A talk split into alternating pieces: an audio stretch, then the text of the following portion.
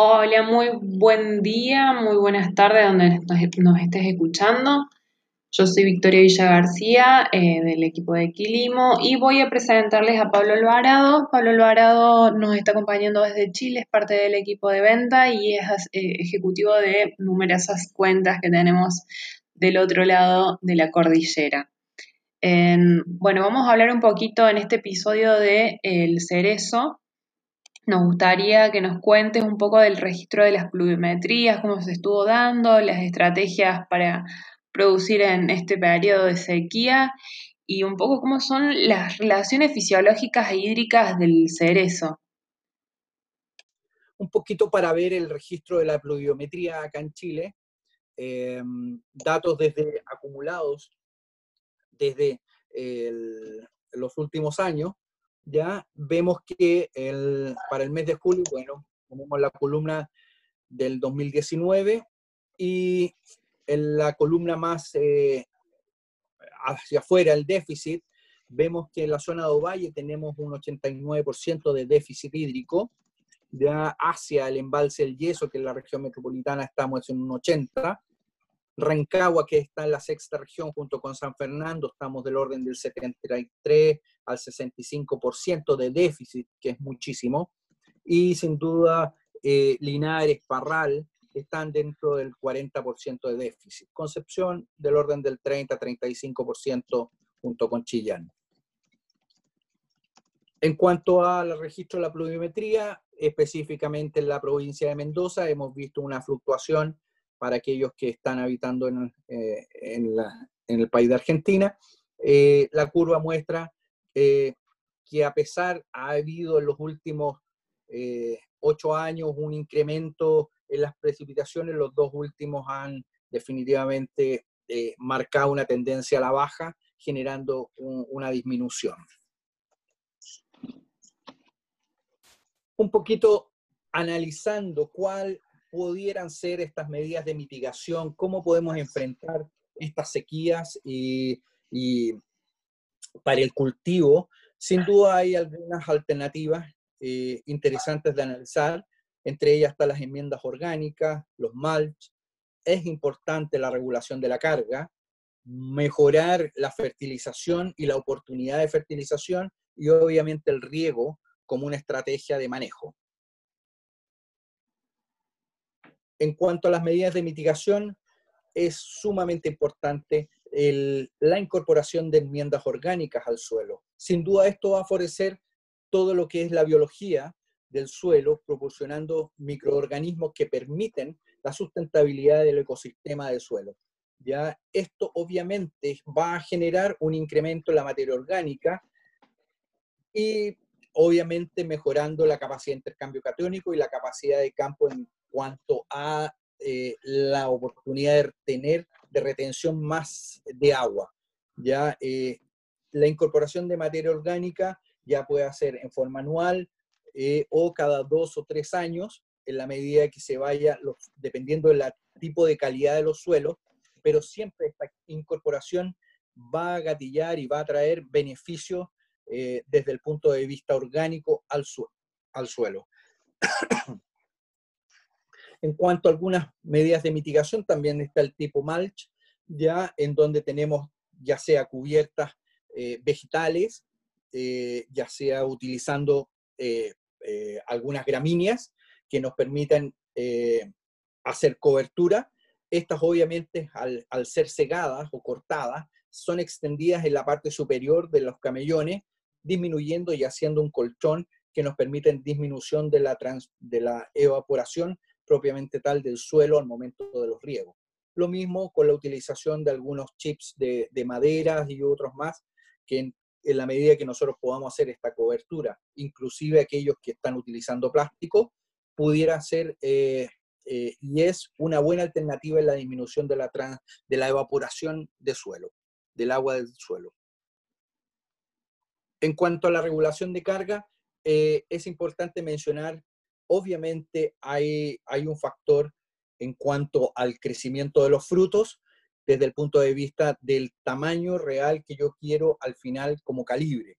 ¿ya? Sin duda, cuando nosotros nos vemos enfrentados a un problema de sequía, sin duda esa regulación de carga pasa a ser prioritario más que el calibre, porque el calibre lo va a regular la planta más una labor de eh, raleo. Pero cuando tenemos un problema de sequía, es sin duda la carga frutal la que nosotros debemos ajustar de manera de no verse afectado. Es preferible sacar menos fruta de mejor calidad que a sacar fruta y tratar de obtener y optimizar ya con la misma cantidad de agua. Al final vamos a sacar fruta más chica, ya, por lo tanto, eh, desde ese punto de vista, la regulación de la carga frutal es sumamente importante, especialmente en estos periodos de sequía. Algunas medidas de mitigación en cuanto a los fertilizantes. Es sumamente importante eh, ajustar los requerimientos de fertilización de manera de no generar sobrecrecimientos vegetativos o estimulación de brotación o aquellas fertilizaciones más tardías disminuyendo la posibilidad de entrar en receso más anticipado. Es decir, todo aquel manejo que sea consecuente a poder optimizar el recurso, la planta y el follaje, nos va a redundar en eh, poder mantener una planta eh, productivamente sana y eh, productivamente compatible con las cosechas. En cuanto a las medidas, otras medidas el riego, lo importante en esto es como herramienta, eh, debemos incorporar en nuestros campos el uso de herramientas tecnológicas, ya sea para la medición de algunas de, de evapotranspiraciones reales ya y potenciales, como el uso de estaciones meteorológicas, poder definir y determinar los coeficientes de cultivo específicamente para cada sector, la determinación de las imágenes satelitales como NDVI y obviamente esto eh, ha ayudado con la utilización de calicatas eh, cada cierto periodo de manera de poder evaluar ya los requerimientos, el manejo y obviamente el movimiento del agua en el suelo específicamente las zonas donde están más concentradas las raíces eh, de las plantas. Algunas relaciones fisiológicas e hídricas que, son importantes de mencionar para el caso del cerezo, ya es que esta especie existe un periodo muy corto entre la flor y la cosecha de los frutos, pudiendo variar entre 60 a 75 días.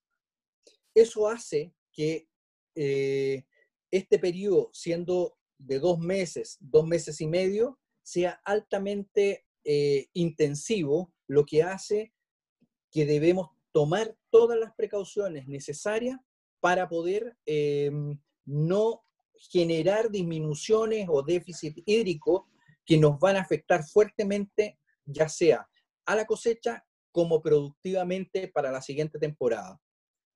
Otra, otro factor importante es que se cosecha a mediados de primavera y eso hace que no estemos sometidos al periodo de enero-febrero en donde se generan las mayores eh, intensidades de sol o de temperatura, que es lo que podría generar y gatillar el mayor consumo de agua por parte de la planta. ¿ya? Principalmente esto se da en aquellas variedades que son eh, tempranas y semitempranas, ya, y que están ubicadas principalmente acá en Chile, desde la cuarta región hasta alrededor de la séptima región, sexta, séptima región. Todo va a depender de las variedades, si son tempranas o tempranas, medianamente tempranas, las que van a ser cosechadas a mediados de primavera. Por otra parte, desde muy temprano se produce una gran competencia por nutrientes ya simulados. Sin duda, esto de tener dos meses y medio desde que tenemos una floración en septiembre hasta mediados y fines de noviembre, donde tenemos la, inicio de cosecha. Algunos cosechan ya a fines de octubre, pero tomando como referencial mediados de noviembre, ya sin duda el periodo es muy rápido, por lo tanto la concentración de nutrientes y asimilados por parte de la planta que son utilizados y el aporte nuestro tanto como fertilización y el riego como vehículo de entrega, eh, son súper acotados y es sumamente importante disponer de ellos. En cuanto al crecimiento y la maduración de frutos, sin duda es coincidente con el crecimiento, el rápido crecimiento vegetativo. La planta, al generar la floración, después tiene un crecimiento vegetativo, se va generando eh, una competencia propiamente tal, tanto de fruto como del crecimiento. Por lo tanto, la planta, en la medida que disponga de los nutrientes y disponga del agua, va a generar un equilibrio, lo que va a significar en poder crecer bien y producir bien. Por lo tanto, como decía la siguiente, es importante mantener ese equilibrio entre los brotes, el fruto y el crecimiento radicular. No olvidemos que el crecimiento radicular es extremadamente importante en las plantas frutales. Es ahí donde nosotros tenemos que poner el énfasis y el foco. Teniendo una planta sana significa que yo parto de la base de que tengo una raíz sana. Todo lo que se me va a reflejar en la parte superficial es respuesta a lo que yo tengo bajo tierra. Por lo tanto, si yo tengo raíces sanas, sin duda voy a tener una planta equilibrada y sana. Algunos cambios en los potenciales hídricos de las plantas, obviamente, determinan microfisuras en la piel del fruto.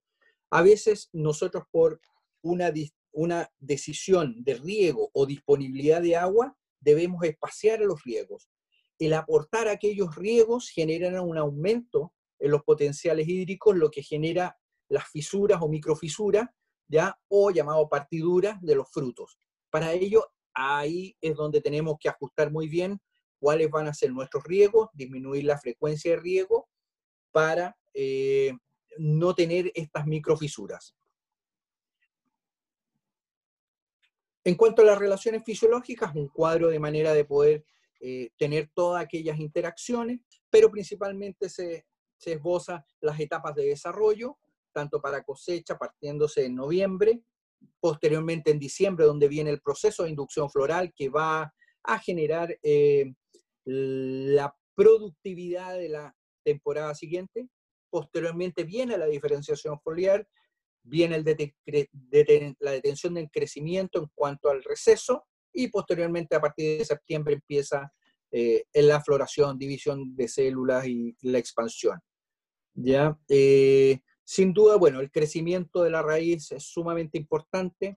Hay, dependiendo de los tipos de patrones, es el crecimiento de sus raíces, por lo tanto, como vamos a ver más adelante, es súper importante considerar eh, sobre qué patrón lo tengo establecido la, especie o la variedad, ¿ya? y eso me va a determinar algún requerimiento eh, principalmente de agua.